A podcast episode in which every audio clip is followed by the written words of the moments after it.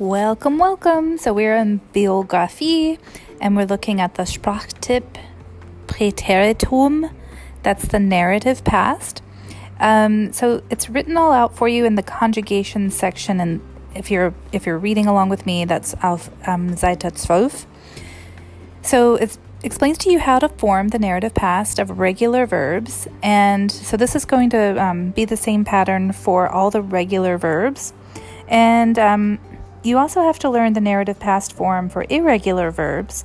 So the regular verbs, the examples given to you as wohnen, wohnen, and the narrative past form is wohnte. Now, that is taken from um, the third person.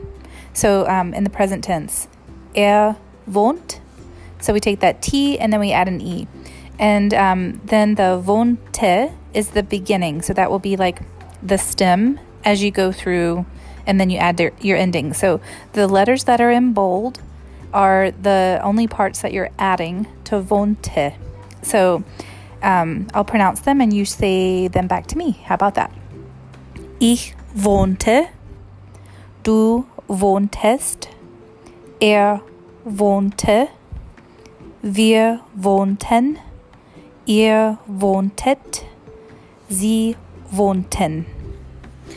And then if you'll go over to the next um, section there, um, the infinitive is gehen, to go, and the narrative past form is ging.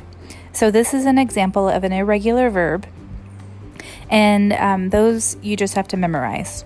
so if you can remember um, at least the, the narrative past form, and then remember how the endings work. So many times it's going to look like this, where you have no ending for ich or er, so the first and third person singular, and you're going to add endings to ging, like the ones that are added in bold.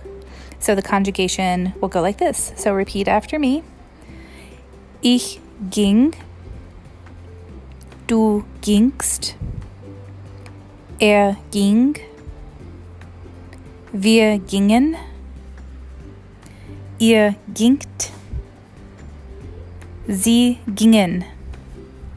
So if you practice those um, and you know say them back or rewind this and do that again or pause it in between so you have a chance that will help you out with that so that's it for this recording and moving on to other parts that will um, guide you to the um, in the activities that you need to be working on for this week okay cheers Bye.